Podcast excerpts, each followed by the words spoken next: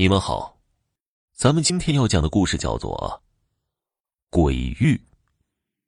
古时候，山间有一小镇，叫做白塔镇，唯有一户富贵人家。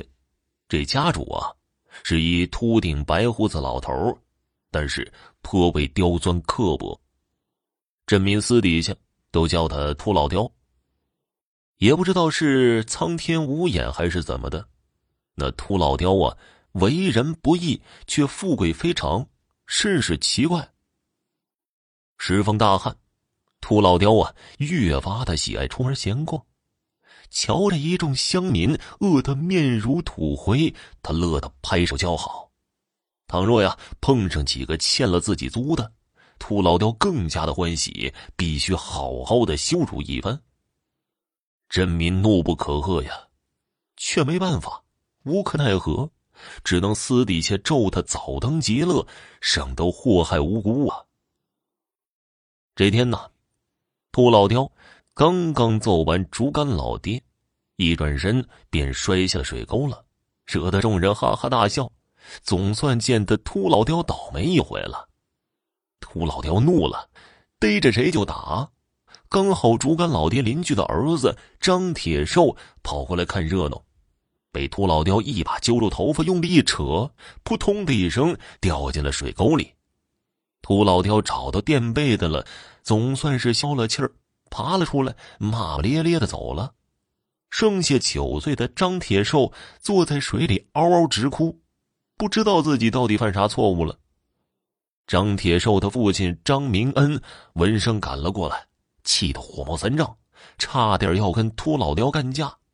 竹竿老爹连忙拉住张明恩，叹息着说道：“哎呀，穷不与富斗，你若跟他计较啊，指不定还得被打一顿。得了吧，何苦呢？”此时啊，张铁寿爬了起来，手中多了一块黑色的怪玉，弧形钩状，黑中泛黄，坚硬无比。张铁寿人小鬼精啊，疑心这怪玉是值钱的物件，慌忙藏起来了，拉着父亲赶紧回家。回到家呀，把这门和窗都关好了，张铁寿才把这玉拿出来，对父亲说：“爹爹，这个可值钱呢，咱拿去典当了吧，能换吃的。”张明恩接过怪玉一看。只见它形状虽然怪异，却乌黑透亮，虽有黄色斑点，但是不影响美观。再加上做工精致，想来呀也是值钱的物件。嗯，应该可以换钱。明日啊，拿去典当便知啊。不料，怀玉睡了一夜，张明恩起床后竟觉得神清气爽。感觉不到半点的饥饿，这心里边就嘀咕了：昨日不曾进食，为何还充满力量啊？这奇了怪了。摸到怪玉，不禁疑心又起来了，莫非是这怪玉的缘故？张明恩抚摸着玉佩，手心顿时感觉到一股暖流传遍了全身，舒服至极呀！张明恩心中大喜，看来呀是块宝玉。儿子张铁寿睡眼惺忪的进来，嚷嚷着肚子饿得咕咕叫，问张明恩有无果腹的红薯。张明恩说了一句：“正好。”将怪玉揣在儿子的怀中，片刻之后问他还饿不饿。张铁寿眼珠子一转，雀跃起来：“爹爹，不饿了。”这太奇怪了，我我吃了吗？张明恩终于确信，这怪玉啊，不仅外表奇怪，更有果腹饱肚之奇效，实在是不可多得的宝贝呀！决心将怪玉收入囊中，总比典当了好。第二天呢，传来邻居老爹即将饿死的消息，张明恩慌忙带着怪玉探望，将这怪玉呀置于。竹竿老爹的怀中，竟救了竹竿老爹一命。数月之后，张明恩又用怪玉救了一位老妪。老妪一见怪玉，便吓得脸色发青，喃喃的说道：“是鬼玉，是夺命而生的鬼玉啊！太可怕了，太可怕了！你到底是何居心？怎会拿这东西给我戴呀？这不是要我的命吗？快走，快走！”说完，连滚带爬的离开了白塔镇。张明恩看到老妪这般惊慌，大惑不解啊！这明明是玉救了人，为何他会如此惊恐呢？这实在太奇怪了。次年，张明恩又意外的发现怪玉与人的寿命有关，人戴上一日啊，便多一年的寿命，令人匪夷所思。直至此时啊，怪玉依旧只是救人，并不见有何坏处，让张明恩深信。老妪口中所说的怪玉而生的鬼玉，并非是这一块兴许啊，只是物有相似罢了。对怪玉珍而重之。而后啊，竹竿老爹病危，奄奄一息，张明恩忍痛割爱，将怪玉转赠老爹续命。再后来，竹竿老爹又将怪玉转赠他人救命。兜兜转转，怪玉经过了无数人的双手。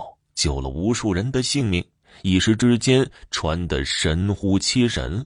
此时啊，秃老雕得知张介有怪玉，还是在自己掉进水沟那日捡的，灵机一动，干脆就说这怪玉啊，确实是自家祖传的宝物，想据为己有，就带着数十名家丁，把张家的破房子团团的围住，大声的叫嚣：“大胆张铁寿！”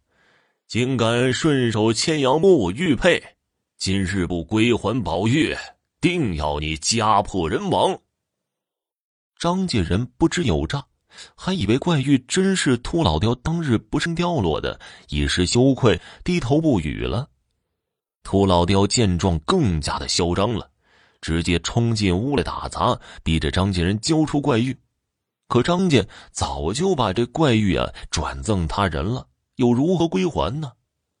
张明恩以为理亏，只能任由秃老雕毒打，不敢还手，直至头破血流，命悬一线了。到底是一条人命，秃老雕也有些胆怯了，慌忙逃走了。怎知啊，刚离开张家，便撞上一位老者，张口就骂：“嘿，不想活了吧？竟敢挡道，快滚开！”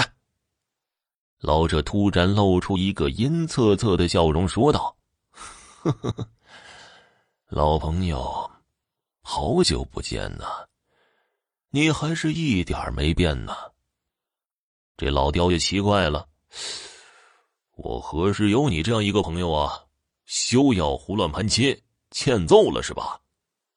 老者再不客气，一把将秃老雕给提了起来了，也罢。